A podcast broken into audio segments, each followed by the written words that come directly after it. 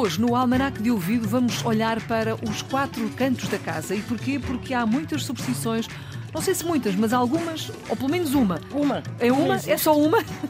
Mafalda Lopes da Costa, Mas obrigada. É uma, é uma superstição muito antiga e muito tradicional e na prática é uh, uma, um- uma prática de adivinhação. Então. E como é que, o que é que as jovens raparigas faziam? Colocavam em cada um dos quatro cantos da casa, num canto uma chave, noutro canto um livro, noutro canto um punhado de terra e no quarto canto um terço.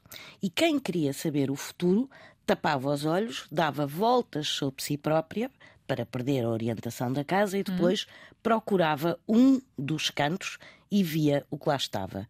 Se ia ter ao canto que tinha a chave, casaria, ou seja, estaria pronta para casar. Se ia ter aquele que tinha o livro, seria freira. E se ia para o canto onde estava terra, morreria jovem e sem casar. E se ia para o canto onde estava o terço, ficaria para tia, isto é, morreria velha e sem casar. Os quatro cantos da casa explicados e analisados à lupa aqui com a Mafalda Lopes da Costa no Almanac de Ouvido. Não se esqueça que pode ouvir este e todos os outros quando quiser na RTP Play. Estão lá disponíveis sempre com a Mafalda Lopes da Costa.